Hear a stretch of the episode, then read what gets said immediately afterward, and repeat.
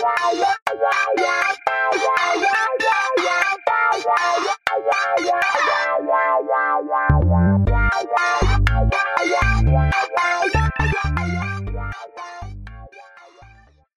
家好，欢迎收听乳酪一口酥，我是 C Two。大家好，我是小布。哎，这两天最热门的话题啊，就是那个苹果发表会嘛，也已经发表 iPhone 十四啦。对，嗯，我身边的那个朋友啊，我们见面的时候，或者是那网络上遇到啊，最常问的就是说，啊，你们要换手机？你你有没有听到你朋友这样问你？我身边大概就只有你会一直问我说要不要换手机。真的吗？对啊，因为我们办公室大家都其实我们都还蛮蛮勤俭持家的，其实我们都是一只手机占十年的这种。一只手机真的能占十年吗？对啊，因为平常我们也没有拿来玩游戏啊，然后所以其实办公室大家看起来好像对这个苹果的那个新的发表，好像有点好像并不是说很很热衷在参与其中的讨论这样子。哦，其实我是觉得，如果说不要有重度需求的话，应该是可以啦。有的时候有点是患患病，你知道吗？对，我觉得还是说，其实这是表示自己还年轻的一种方法。也是哦，对啊，就是以前那时候比较会去追求这种硬体嘛。对我记得以前的话，比较年轻的话，像 PC 啊，嗯桌上型电脑，哎、嗯我就还蛮追求硬体的。哦，对对对但因为我对没有，其实我我的我开始有电脑的年代就是买笔电啊，所以其实我比较没有像就是，呃，有的人可能有自己去跑 Nova，然后去组电脑，然后去堆那个硬体的东西，我们比较没有。你你说有的人是说我吗？我是不好意思直接明讲，然后我记得我的第一台笔电就是，我记得那时候是我爸买给我的、啊，就要要升大学的时候，所以我第一台属于自己的电脑就其实就是笔电。但我们对那个硬体的东西并不是很懂啊，所以那个时候当然就觉得说，哎，能用其实就很好，而且笔那时候拿笔电是感觉是一件很屌的事情啦。同学寝室的同学大家都还是 还是用桌机啊，或者是那种套装电脑，有没有？哦对，所以其实那个时候，对，所以我一一直以来就会变成说比较习惯啊、反正就是我啦，我会比较懒得去比比那些硬体的东西。所以所以笔笔电在你那个时候，你觉得是比较尊荣的象征，这样？就是好像是电影里面看起来那一些在咖啡厅里面的人都是用笔电啊，谁会拿桌机去跑星巴克？是没错啊，可是我我记得以前的话，如果你真的要比的话，那个笔电的 CP 值其实比较低诶。当然啦、其实那个时候我记得我爸买的第一台笔电给我们我们家的小朋友，其实一台好像都要五六万，但是其实对比起来，它的 CPU 啦，或是它的硬、哦。硬碟啦，或是它的 RAM，其实都比桌机真的是差非常多，哦。效能真的是不怎么样啊。你那时候笔电是哪一排的啊、没关系，你可以讲代号。A 牌的，A 排的。对，等下让我猜一下，可以自己去凑。是七进七出吗？我觉得就就就点到这里就可以了，真的怕被告。哦，因为 A 牌有两个嘛，哈，比较有三家啊，A 牌有三家？刚发表发表会那也是。哦，对哈，大 A 嘛，大 A 嘛你，对你这样就不够粉，不够不够粉了哦，我的果蝇程度还没有踏到那个 笔电的领域啦。哦。那所以你你之前在玩魔兽那个时候，就是用对笔电玩哦。我一直都是用笔电啊，啊那哦那一台笔电其实就陪我从大一一路到大四。那我记得就是因为效能不够嘛，为了要打、嗯打魔兽，所以就还抱着笔电，然后跑去找那个灿坤啊，跑去找顺发，然后问看看说，哎，我这个笔电还可以可不可以再去扩充它的那个记忆体？那你知道有的一些它其实拆开机壳之后发现，哎，它不行，它只能插一条 RAM 而已。对，我知道。对，所以我的有好一阵子，我那魔兽是打电动的时候是把那个解析度啊、特效啊全部都调到很低，这样在玩。啊，真的、哦，所以常常在打副本的时候，那个特效我看不到啊，所以我都用猜的啊。那不是很瞎？啊你不是常那不被矮矮龙骂吗？啊所以我就选那个比较不用跑位的猎人来玩啊，就比较不会有这个问题。哎、我第一次知道说，原来你用笔电在玩魔兽，还可以用视窗模式哦。哎、这个我没办法忍受哎、因为其实那个说实在，魔兽它的那个什么硬体需求进步，对对，还蛮快的。因为早期无印时代，代的时候其实还好啦，而且我们一开始是用那个笔电，就大家这样子在玩那个魔兽争霸，啊，然后玩那个那个叫什么？哎，世纪帝国可能还比较早期，玩那个星海啊，那些都还蛮跑得动的啦。那是到后来出现了魔兽世界之后，才会开始发现说，哎，原来自己的笔电有点跟不太上。你所以你一开始玩魔兽就发现笔电跟不太上。我到大学毕业都是用那台笔电啊。哎，因为因为桌机的扩充性比较好，所以我一路都是桌机。那个买笔电都是不得已，比如说，呃，要这写论文啊，到处带啊。我记得我那时候读研究所的时候，就是背着一台笔电，然后台中南投这样跑。对，就是家里面跟研究所这样跑。对，嘿，然后去把这个学业完成。对啊，所以其实照理说。笔电应该发挥的功能是这样没有错啦，但是我可能，你知道，我可能我来遗传自我爸妈嘛，所以那时候我爸爸妈妈大概也是想说，就呃也不懂，然后就没有特别去比说啊哪个 CPU 啦，或者是哪一个哪一家的主机板比较好啊，然后自己来组，就干脆就去买笔电了。哎哇塞，真的很猛哎！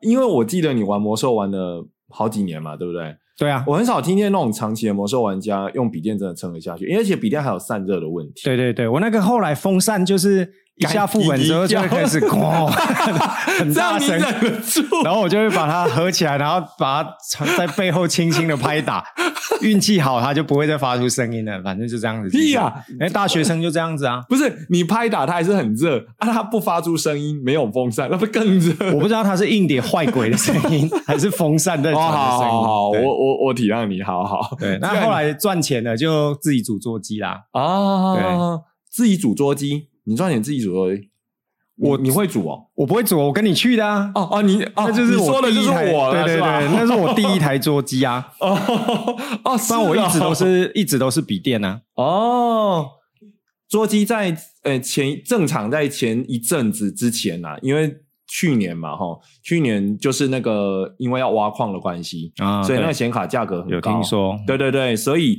在去年的时候，它那个 PC 的价格才整个飙上来。嗯，我记得我从我大学毕业之后到好一阵子，你如果要组一台差不多中阶的机种，大概是两万块。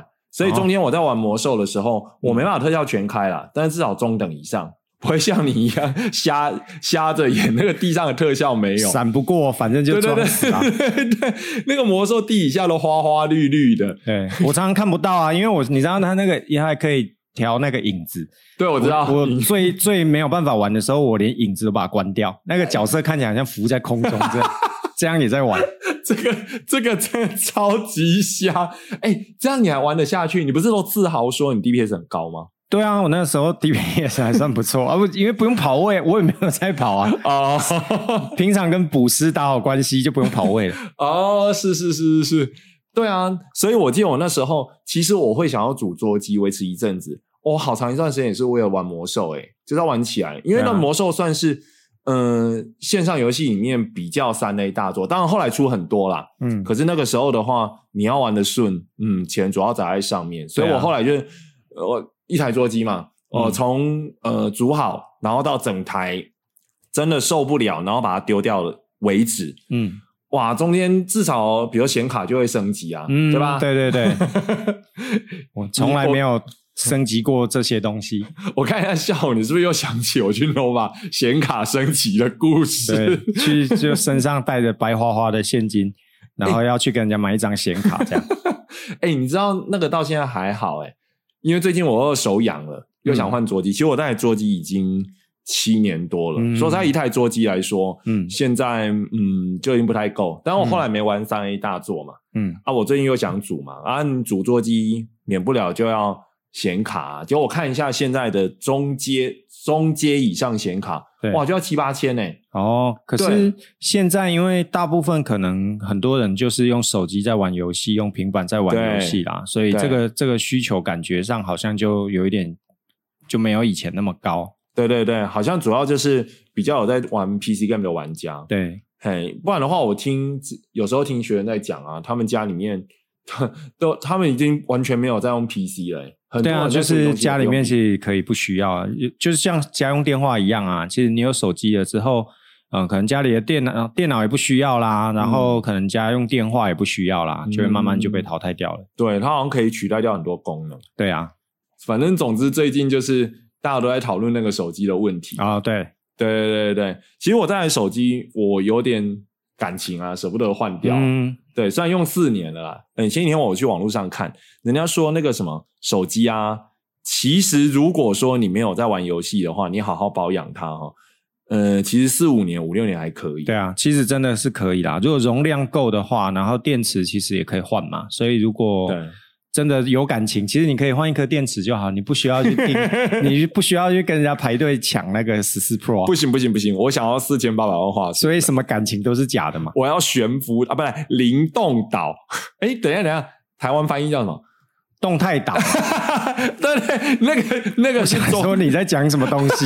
那是中国的翻译，他翻什么哦灵动岛？真的真的啊，你真的不是不够果蝇，没有在跟发表会，各种讯息我都在吸收，好不好？嗯，没有，因为这是很多，但是其实唯一可惜的就是还是没有 Type C 啦。哦，对啊，但是看人呐、有的人就会觉得说，哎，苹果自己发表，呃，继继续坚持在它的那个 Lightning 上面，可能它也是有，不是也对外说它会在这个 Lightning 的技术上面再去做更多的突破嘛，哦。在充电跟传输的速度上面再去做改善啊。嗯，之前甚至有人说，就是他说不定会到时候心一横，连那个接口都把它弄掉，充电接口弄掉。直接就把它做成那个只有无线这样子。对对对对，反正现在 MaxSafe 有十五瓦嘛，对，那 现在它的就算插插线的快充也才二十瓦，好像也差不到哪里去。对啊，而且其实我觉得，嗯。本来啦，像我这一只是那个 iPhone 十二嘛，虽然是 Pro Max 是选当时是选的电池容量比较大的，那一开始当然也是会很在意说，哎，那个电池容容量啊，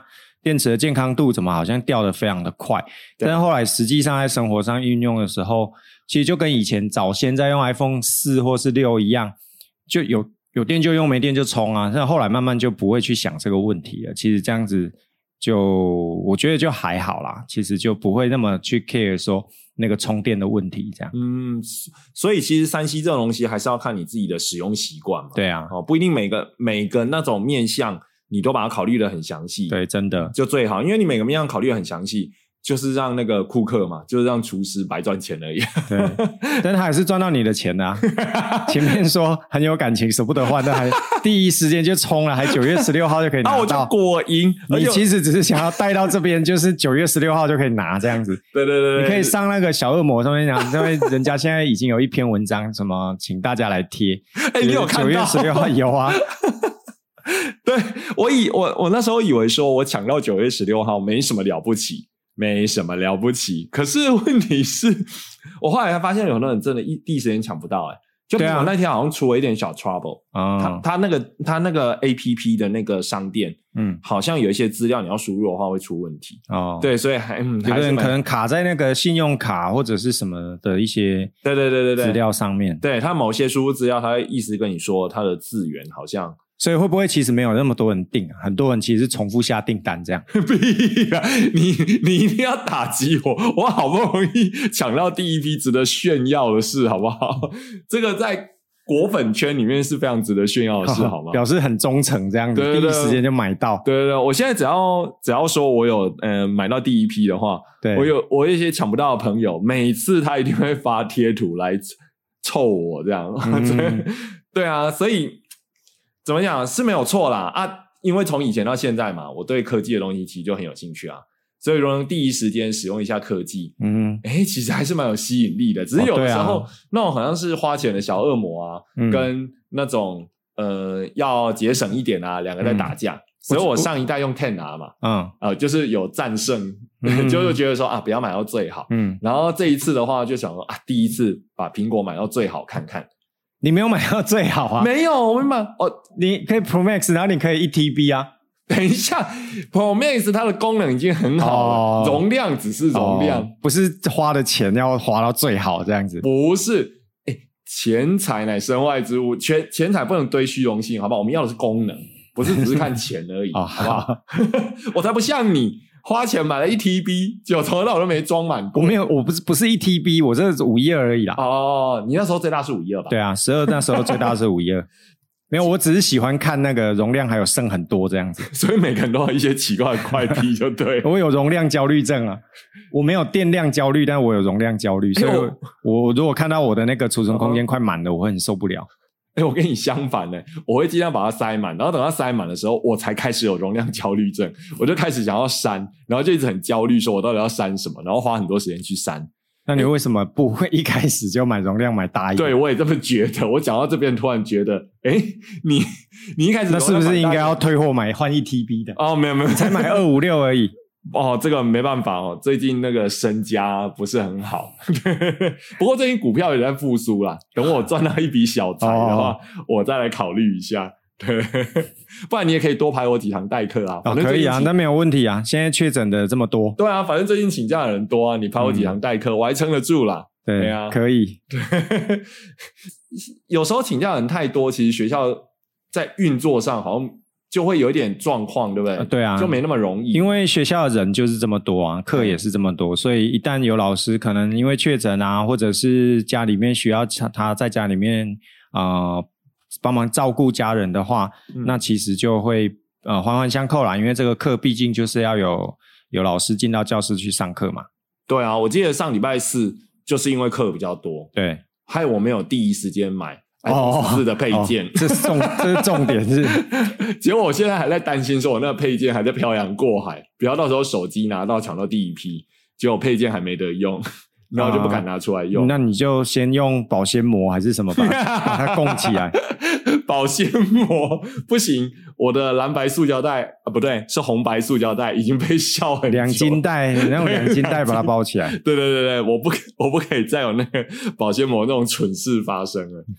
其实都跟公司行号一样嘛，呃，那个员工其实就那么多啊，你只要一请假啊，就会有对啊，那其实种就是那个工作的那个那个 loading 就跑到别人那里去这样子啦。对对那当然，因为老师是因为确诊的关系，或是因为他生病，那当然无可厚非。只是嗯说人一多的时候，当然这个成本就是转嫁到其他老师身上去，因为每个人之前提过啊，每一个人都有固定能够。能够吃的结束嘛？那他如果超出了这个部分的时候，他上课的品质一定会下降啊，包含他他的他对学生的那个情绪的品质也一定会下降啊。因为不熟嘛，他跟学生之间对啊，而且课上多，其实嗯可能、可能大家很少试着就是一直在讲话，而且这个并不是没有意义或主题的讲话，你必须要去注意学生的反应啊，他有没有互动啊、回馈啊，或是他一脸看起来他就是听不懂，你还是要想其他的方法来讲，让他听懂。那当然，你一天说这么多话下来，其实在很多方面那个品质整体来说都是会下降的。对，所以其实虽然是讲话，但其实会累的，对不对？对，其实讲话蛮，我之前看过一个文章啦，当然那不知道是算是农场文还是怎么样。其实讲话燃烧很多卡路里哦，哦，真的吗？真的啊。我只知道讲话，在讲台上一直讲话，让我累积很多步数。你知道我在玩一个很蠢的小游戏啊啊，我不能说蠢，我在干嘛？我怎么会批？我我怎么会批评？自己剪掉啊。好，我提醒我自己，我要剪掉。嗯就是那 就那个，我我有在玩一个游戏嘛，叫什么皮克米，你知道吗？嗯嗯嗯就任天堂那个，它其实是一个走路游戏。嗯然后我有跟我朋友一起在玩，嗯然后很白痴的是，我们因为那个呢，在线上哈、你加好友之后，你可以彼此看自己走路的进度。嗯嗯嗯，然后我朋友啊，哎，都一直很困扰说哈、呃，他都比不过我，就是我每天的步数都很多。嗯然后我后来跟他说，其实你知道吗？我每天只要正常上班，我每天只要一上一天班下来，我的那个游戏里面显示的步数就是一万步，基本就是一万步，所以每天都有一万步。对，就是尤其如果那一天课再稍微多一点的话，嗯那它的步数就会更多，可能嗯一万一或一万二。嗯所以你说的那个卡路里，就会让我联想到这件事、欸，说不定就真的，因为我们好像你在讲台上面好像没什么，对讲话要耗能量，对啊你对啊对啊要走来走去嘛，没错我们都不是三板老师嘛，对不对？对啊，所以我们都要走来走去啊，哈、嗯看一下学生的表现，嗯或者是在讲台上面有一些动作，哎、嗯真的蛮耗能量的。所以至少在我的经验里面，步数就看得出来，对啊。真的蛮可观的。一天一万步，我是觉得蛮多。你要不要先解释一下什么是三板老师？哦，三板老师对不对，就是、哦我们常人家人家以为你是在讲日本人。为什么？因为听起来很像是日本的一个姓啊，三板乱讲三板先生。你有你有听过人家日本人叫三板的吗？好，三板老师就是有时候我们在批评呃外面的人，或者是说我们在讲说一个老师哈、哦，他比较嗯、不会教，或者没办法应付教学现场，就会他。那所谓的三板就是黑板、天花板、地板。那我们都知道嘛，你在教书的时候，其实就是在呃跟学生互动，所以正常来讲，你的视线应该去扫过学生。结果这个老师的视线，那三板的意思就他的视线不是停留在黑板，不然就是天花板，啊，不然就是地板。所以显然他的注意力没有放在学生身上，所以我们会认为说，嗯、我把这样老师叫三板老师，那我们就会觉得说，诶，三板老师至少在观察学生的学习行为上是不及格的，所以通常三板老师其实是一个贬义词啦。对，嗯，对。哎，所以回到刚刚讲这样子，其所以其实，在上课的时候啊，要讲话要走路，其实每天在讲台上面可搞不好可以走好几公里哦。对对对对，一万多步嘛，哦，嗯。我们步幅算三十公分，好算了，我懒得算，反正就是反正就是真的很多，再配合你说热量，所以其实上课是一件很累的事，所以没错，只要请假的人一多，嗯，嗯，那你每天上的课只要多，虽然只是讲话，而且甚至重复性的内容，哦，比如说我是那种一个礼拜只有一堂课的老师，嗯。重复性的内容，可是我还是会觉得很累，嗯。精神上的累。那精神上的累大家都知道嘛，嗯。生理影响心理，心理又影响生理，所以确实没错，我觉得教育品质就就会下降。对啊，对，对啊，但是真的是没有办法啦，在目前嗯。的疫情的状态下，然后政策的规范是这样的话，嗯。我们也只能就是遇到老师有这样请假的需求的时候，我们还是得要去安排代课的老师来做。那只是说，有的时候常常会变成留在学校的老师反而比确诊的老师还要累，这样子，嗯嗯嗯嗯对，嗯，不一样的累啦。对，是现在其实以这一段时间来说，最容易有请假状况，我们最需要面临的真的就是疫情嘛。对啊，对，幸好最近有点放松了嘛。对对对，但是目前的放宽是针对学生停课的部分啦，嗯哼，啊，针对呃教师确诊的话，他一样还是七天的规范的。哦，所以一个老师只要一确诊，他就是七天不能来，对对对，而且是给公假，对不对？，对，呃，给公假的目前都是这样，就是代课嘛。对啊所。以难怪我最近收到一大堆代课。不过应该大家快回来了啦，对对对对对，算一算应该是最后就应该是明天就可以全部到齐了。嗯，对啊，因为如果太多代课的话，嗯，就像我啊，我自己是导师，我当然会希望说，比如说我们数学老师请假，那就是找数学老师来上课，这对啊当然，对。嗯可是只要人一多的话，其实又没办法。对啊。尤其如果说确诊的老师如果都刚好就是某一个领域特别多，那真的找不到那个领域的老师的时候，我们也是只能先拜托同班的其他可能不同领域的任课老师先来支援一下。嗯那等到老师回来了以后，再看怎么做调整，把进度赶上这样子。对对，就是难免会稍微好像乍听之下有点牺牲到学生的学习权益，嗯可是就是在这种疫情当头之下，我们只能去尽量做补救嘛。对啊有，时候有时候很难说面面俱到，但是该补救的，正常来说学校一定会把它补救回来。对啊，或是说像是用线上的方式，其实整个教学的品质还是很打折啊。对，它毕竟是没有办法跟呃实体大家面对面这样的上课可以维持一样的水准。嗯，像线上学习啊，我就有时候就会遇到一些状况，就是它那个设备一来，它的设备可能没有办法那么及时，对毕竟我们是呃偏乡下嘛，对，比起来啦，对比设备很乡下。对，设备比较乡下。嗯如果说学校有一个专门的，比如说，哎，某个班有人确诊，需要用到线上，那可以有一个，比如说专门的地方，好，那一进去所有设备都架好，然后所有的影音啊都非常的完整，那就没有问题。嗯可是现在因为比较乡下，那设备本身呢就已经没有那么的滑顺了，哦，嗯那在使用上有时候难免会有一些状况，嗯那自然就是会有点打折。那学生家里面的载具或者是他使用的东西，其实就是一个问题嘛。嗯，而且而且因为我们没有办法去掌握说，呃，确诊的学生的数量每天在增加的时候那个速度，哦、对对对，所以其实真的很难，就是有一个有一个很很完整的一个场地，让老师去做一个线上。其实是现在就只能做混成的教学啊，就是在班上去架设设备，嗯所以我觉得这就比较容易在课堂当中会产生一些可能连线会有问题啦，或者是硬体临时的出状况啊，那就当然就会耗很多的时间在那个设备的架设上面。嗯，不过我觉得最重要应该还是说，呃，老师的教学热忱啊，还有那个学生的学习。对啊，对对，如果说两边真的都还蛮有这么高的那个学习的动机的话，对不管是教还是学，哎、嗯其实线上教学也是还蛮好玩的。对啊，有时候之前我教到有的班的学生啊，他平常在学校就很活泼啊，即使是线上教学的时候，他还是很热衷在跟我们互动。对啊，其实这样的小孩还是很多啊。对对对，我们刚我们刚刚提到，可能只是一些现现场状况会遇到的问题嘛。那事实上就是，呃，如果真的有那种学习热忱的话，还是可以稍微去克服。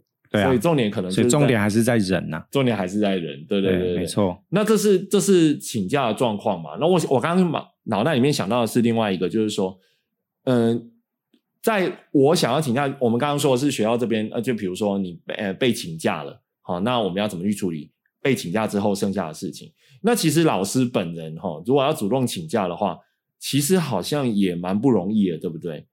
对啊，因为平常时我们的，因为我们的课就是刚刚已经有提过嘛，就是一个萝卜一个坑，所以如果说老师要请假，不管他说他是事假或者是病假的时候，那势必就是必须要找到一个所谓的代课老师。嗯那如果是老师自己请假的话，那他当然就必须要去支付这个钟点费啊。那所以有的时候我们就会自己去算说，哎，我生病，我不舒服，我想要请假，可是我可能必须要先去支付啊，我今天有三节课，我就要付三百六乘以三的钟点费，我才能够去看医生。嗯哼，那呢，所以我觉得难是难在这个部分。那但有的老师可能平常就呃人缘不是太好，所以他可能在找代课老师的这个第一个关卡，他就会碰壁嘛。嗯，对他可能有钱呐、他可以付得出钟点费，但他找不到人帮他代课，所以这才就会产生有的老师觉得，哎，当老师好像要请个病假都很辛苦这样子。嗯，对啊，就是说他其实请假不是说我开口请就好了。对就是还有我们还有客户的问题，这就是老师这个地方要请假比较不一样，对好，比较特殊的地方这样子。哦，但不然一般来说，我们也不太会不准老师的假。嗯对，老师有需求，他提出来的时候，我们只会问他说：“哎，那你课的部分，你客户有没有处理了？”这样子，甚至他后面有没有付钟点费给他的代课老师，我们有时候也不会去过问，因为毕竟钟点费一节没有多少钱，然后为了这个可能几百块，然后去去催，有时候觉得蛮难看的。嗯，那你有没有什么听过什么比较呃奇怪的什么请假的理由，或者造成一些比较难收拾的状况？其实理由的话，大家到我们办公室来讲请假理由，每个都讲的就是都很合理啊，就是他可能病假啊，身体不舒服啊，然后或是事假啦，家里面就是真的有需要啊，哦必须要请假。对但是我们以前有遇过，就是跟学校请了生理假。然后，当然这个就这个就是呃女老师才能够请的一个假嘛，这个生理假。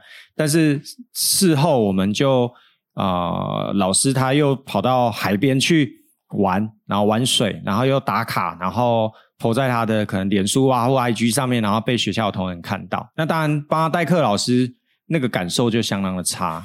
对，对但是他第一时间来请假的时候，他一定说他病假嘛，生理假，他人不舒服，我们不会不准他假。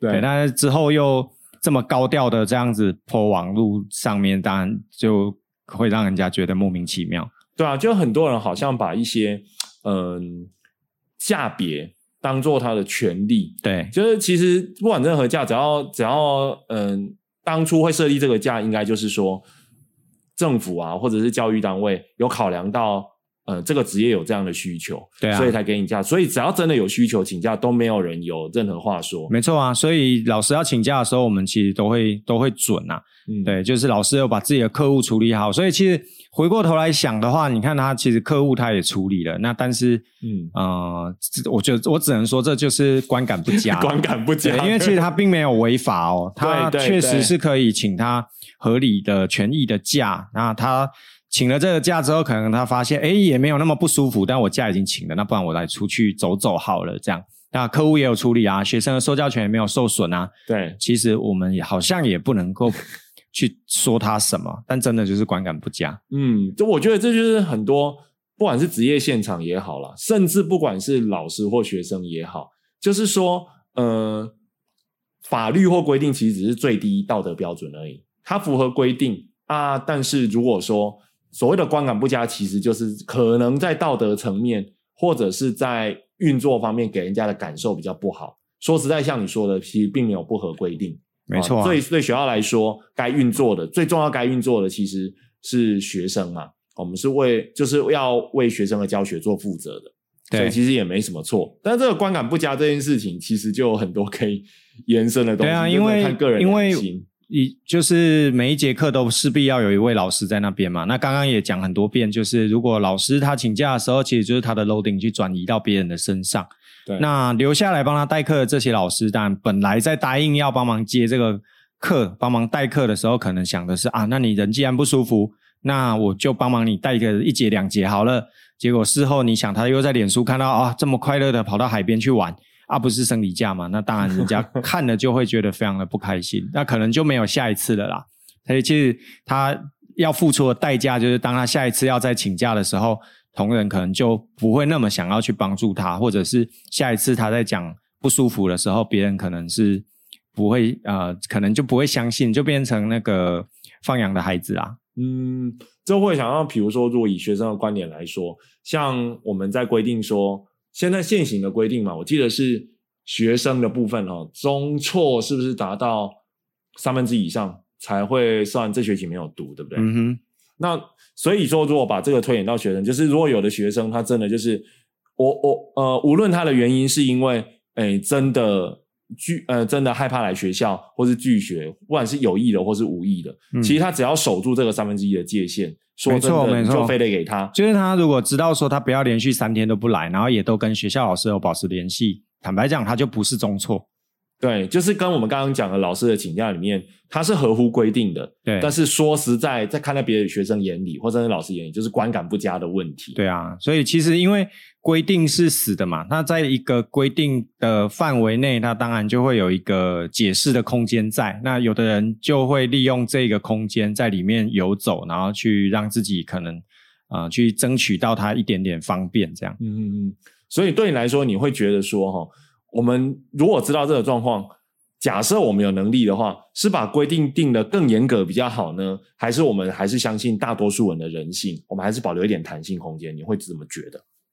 嗯，我觉得在教，因为我们是教育单位嘛，所以以教育的角度来看，老师也是要被教育的啦，所以我觉得还是得要用一个比较嗯比较宽的一个标准，但是可能要多一点的宣导，或者是多一些的。说明让老师知道，说至少你真的有这个需要的时候，你才来做这样子的请假的手续。那如果说太过严格的话，可能又会反效果。因为毕竟，呃，就像刚刚讲，老师们其实平常有很多人是忍着病痛来学校上课的，他可能不方便请病假，因为还要还得要找到人家来代课啊，然后还要付。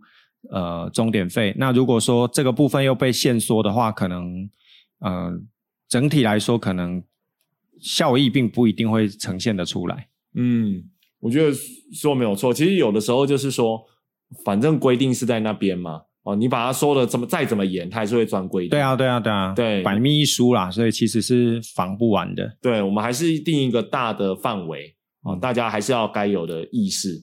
我就想要说，像有的有有时候有某有些少数学生，他也会特别会钻漏洞啊，或者是爱请教，或者是说，像现在我们规定嘛，上课如果学生要上厕所，你一定要给他去啊，这是他的生理需求啊。可是如果学生太常去的话，不用我们出出嘴，旁边班上的其他学生就会在那边讲说啊，他去上厕所。对啊，其实有时候就是 同才的力量，同才的力量啊，舆论的压力啦，像其实。大家都没有办法，真的这么潇洒的去去忽视这一些舆论啊！因为大家在这个工作场域之下，尤其老师嘛，平常就是我们就是靠嘴巴吃饭的，对，所以都会讲啊。所以其实当事人一定也都晓得说，哎，这样的作为之后，好像哎，大家看我的眼神不太一样了，这样子。对对对对，那就是只能考验每个人的道德良知。对，就是他自己必须要付出的一个小小的代价啦。嗯，好，那我们今天呢，呃，节目我们就先聊到这边。那下次的话，我们空中再见喽。啊，这个讲法好像很老派哈。我们应该讲网络再见，对 金广吗？没错，我讲出空中再见，我突然发现说，这应该是广播时代的主持人才会有。现在已经放在网络上，好，那今天我们先聊到这边，好，那下次再见喽，拜拜，拜拜。